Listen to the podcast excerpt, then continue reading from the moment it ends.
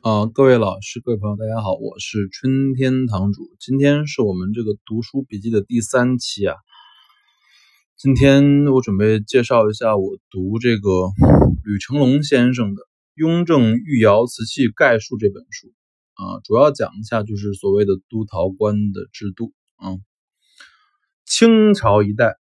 御窑瓷器的制作，雍正朝达到登峰造极的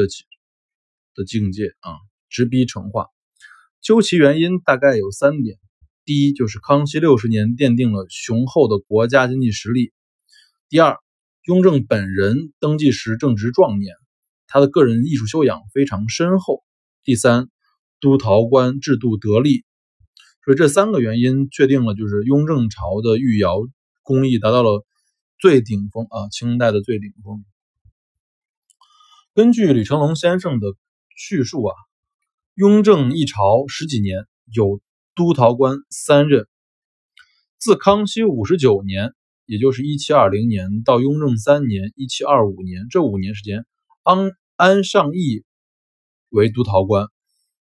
安之任督陶官，乃受康熙所定。所以客观的说，就是这是第一个窑，就是安窑啊。安窑是由。康熙就是康熙晚期到雍正早期的第一任督陶官，嗯，到了雍正的四年（一七二六年）到雍正的十三年，啊，年希尧监管御窑，其年的正式职位是内务府的总管，啊，因为我们当时已经知道了，就是雍正的时候，内务府已经开始进介入了窑务啊，而年希尧是著名的名臣，也是反臣年羹尧的兄弟啊。父兄年希尧主持雍正御窑前后十年，所以这时候称为是年窑。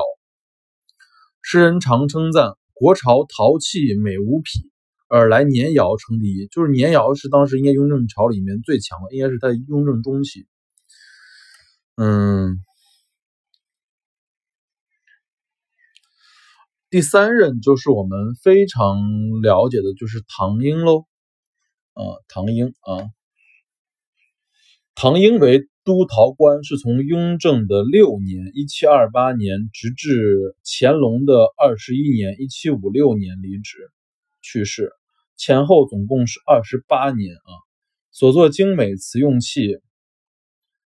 仍然是我们藏家，包括我们所有的行内人最认可的一任督陶官了。嗯。所以今天主要是讲的，就是吕成龙先生的这本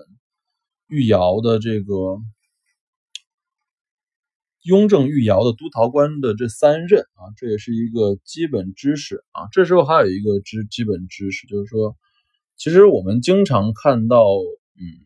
很多瓷器被认为是唐英的瓷器啊，是因为唐有很多的落款。这里面我们简单介绍一下，比如说是竣工式。木斋居士陶成啊，这个是非常著名的陶成，陶成居士古柏堂、陶成堂、古泉堂、陶铸啊，这也是非常著名的一个标志。陶铸，然后崔陶、制陶、陶人、都陶使、都陶使者、蜗居居士啊，这里面我们其实知道就是陶成、陶铸、蜗居居士。啊，这几个是非常著名的唐英所用的款啊，唐英款的瓷器基本上跟乾隆官窑是一个价格，嗯，对，所以今天给大家分享一下我们读这个《雍正御窑瓷器概述》这本书的关于督陶官的一个介绍。